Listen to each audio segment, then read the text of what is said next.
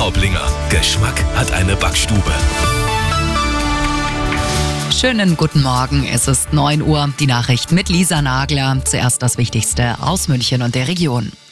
Die ersten 66 Tage des Jahres, also bis heute, haben Frauen rein rechnerisch umsonst gearbeitet. Sie werden noch immer schlechter bezahlt als Männer. Darauf macht der sogenannte Equal Pay Day heute aufmerksam. Auch eine spezielle Tram fährt deswegen ab heute wieder durch München. OB Reiter gibt in gut drei Stunden am Betriebshof in der Einsteinstraße den Startschuss. Es ist ein ewiges Diskussionsthema. Bis zu welchem Alter sind Autofahrer noch sicher im Straßenverkehr unterwegs? Die EU will die Regeln hier verschärfen. Arabella-Reporter Sebastian Impikhofen. Ab 70 soll es in Zukunft Tests zur Fahrtauglichkeit geben, so die Pläne aus Brüssel. Durch eine Reform sollen die Laufzeiten der Führerscheine verändert werden. Sie wären dann EU-weit 15 Jahre gültig anstatt bisher 10. Für alle ab 70 soll der Führerschein aber nur noch 5 Jahre gültig sein. Wie die Fahrtauglichkeit dann getestet wird, das muss jedes EU-Land selbst entscheiden. In Spanien müssen Autofahrer schon ab einem Alter von 65 Jahren den Führerschein alle 5 Jahre erneuern lassen.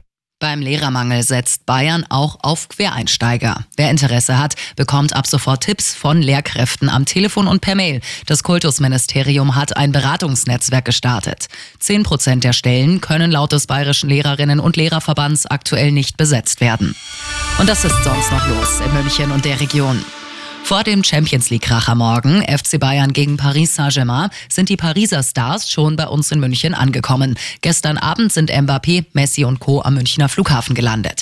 Normalerweise ist es üblich, dass die Mannschaften erst einen Tag vor dem Spiel anreisen. In Frankreich ist heute und morgen aber großer Warnstreik gegen eine geplante Rentenreform und ist für das Projekt Alpenbus vom Oberland bis nach Rosenheim schon wieder Endstation. Lokalreporterin Ronja Schinner. Frühestens geht die Alpenbuslinie im kommenden Jahr an den Start, heißt es aus dem Landratsamt Bad Tölz-Wolfratshausen. Der Landkreis Miesbach steht noch hinter dem Projekt.